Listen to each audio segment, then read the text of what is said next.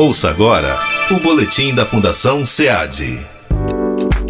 Pessoas com deficiência querem se tornar empreendedoras. É o que revela a pesquisa realizada pela Fundação SEAD. De acordo com o um estudo, 60% das 15.388 pessoas que entraram em contato com o Sebrae São Paulo já têm, estão abrindo ou pretendem abrir um negócio próprio. Dos que estão nessa condição, 64% são homens e 60% mulheres.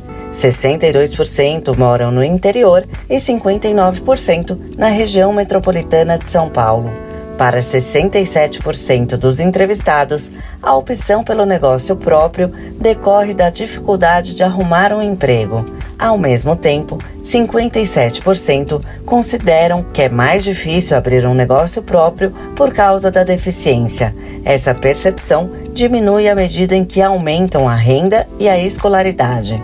O estudo foi realizado em setembro de 2023, numa parceria entre o SEAD, o Sebrae São Paulo e a Secretaria de Estado dos Direitos da Pessoa com Deficiência. Você ouviu o Boletim da Fundação SEAD, uma realização do Governo do Estado de São Paulo.